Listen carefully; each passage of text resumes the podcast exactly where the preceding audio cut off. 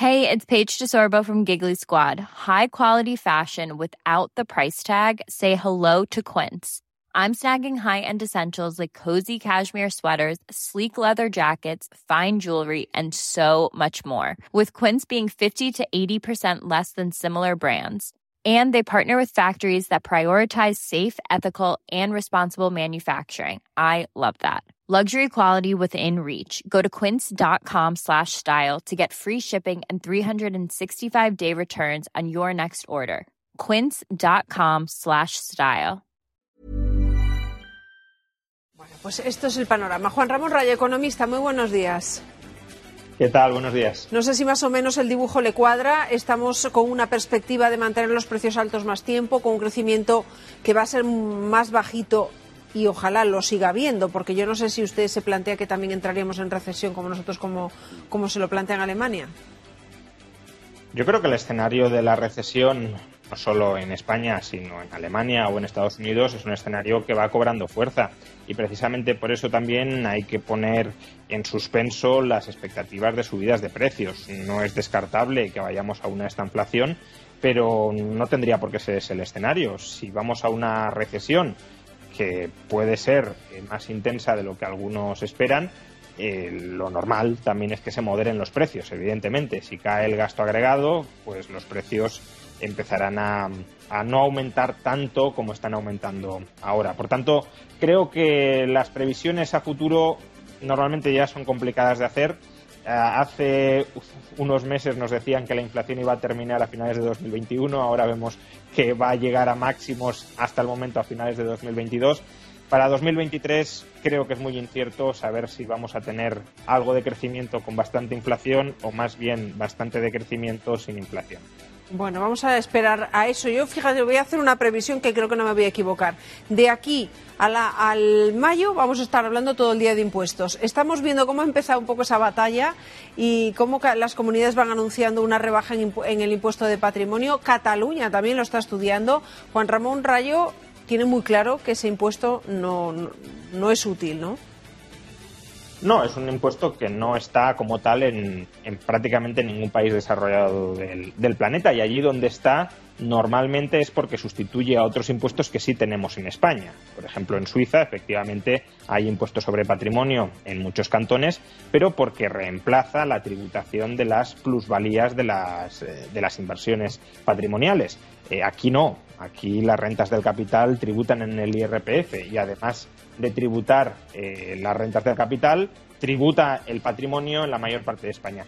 Yo creo que es, es, un impuesto con muy poco poder recaudatorio, con muy poca capacidad recaudatoria, que genera distorsiones muy importantes eh, en la medida en que graba no la renta, no el ingreso, sino que graba la mera tenencia. No puede tener algo, pero no generar ningún ingreso con él y aún así estar obligado a pagar ese impuesto y que, ya digo, nos coloca en una situación de desventaja competitiva frente al resto del mundo se nos está diciendo que Madrid y Andalucía se están convirtiendo en paraísos fiscales por eliminar el impuesto sobre patrimonio, pero si el resto de Europa no tiene como tal impuesto sobre patrimonio, quizá más bien es que España es un infierno fiscal en materia de impuesto de patrimonio, de tributación patrimonial, frente al resto de Europa.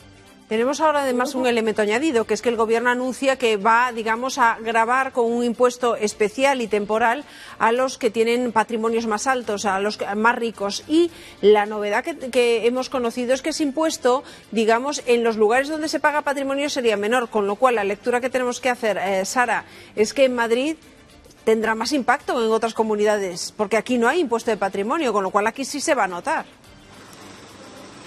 En el marco de esa batalla fiscal, el Gobierno sigue perfilando los detalles del impuesto a las grandes fortunas, que será temporal a partir de 2023. Y entre las opciones que maneja el Ejecutivo está que ese impuesto a las grandes fortunas sea deducible con el impuesto de patrimonio, lo que significa que al final quienes más contribuirán serán los que viven en las comunidades autónomas que tienen bonificados impuesto de patrimonio, Andalucía, Galicia o Madrid. El Estado espera recaudar unos 1.500 millones de euros y la mayor parte vendrá de Madrid, hasta mil millones de euros, porque es la que tiene más grandes patrimonios. Además, el Partido Popular sigue insistiendo en esa bajada fiscal. La última propuesta del presidente del PP, de Alberto Núñez Feijóo, es bajar el IVA de los productos básicos de la cesta de la compra del 10% actual al 4%.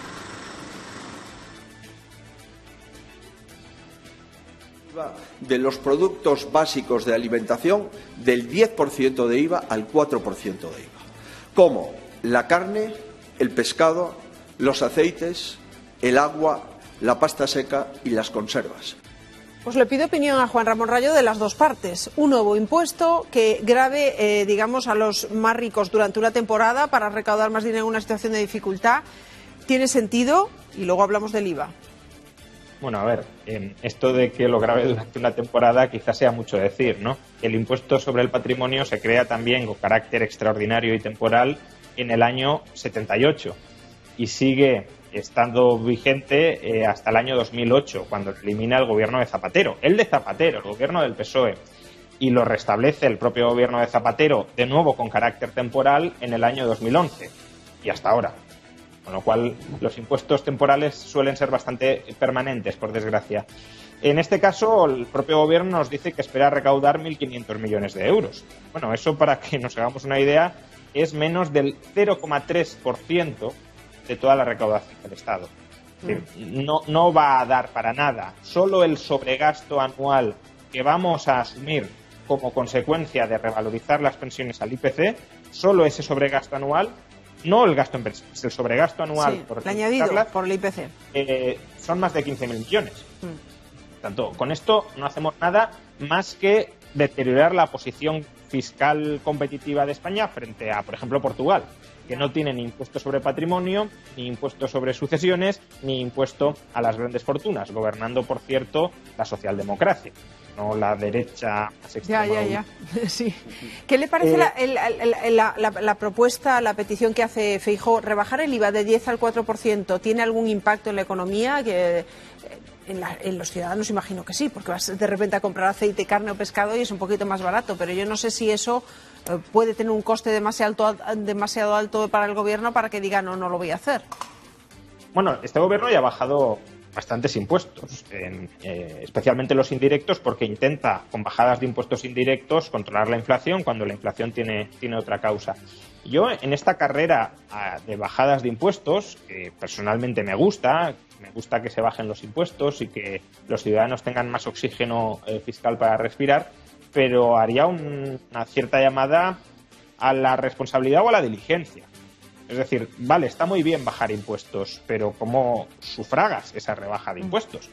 Porque si bajas impuestos o unos impuestos y no subes otros, tendrás que recortar el gasto.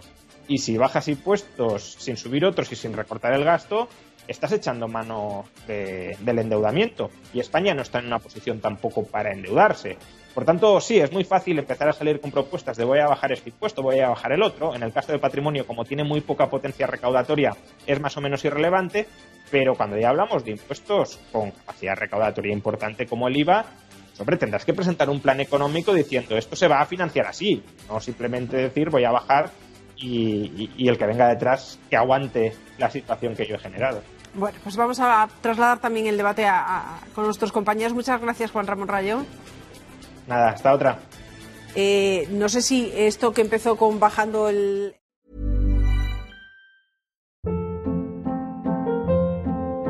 Hold up. What was that? Boring. No flavor. That was as bad as those leftovers you ate all week. Kiki Palmer here, and it's time to say hello to something fresh and guilt-free. Hello Fresh. Jazz up dinner with pecan-crusted chicken or garlic butter shrimp scampi. Now that's music to my mouth. Hello Fresh. Let's get this dinner party started. Discover all the delicious possibilities at hellofresh.com.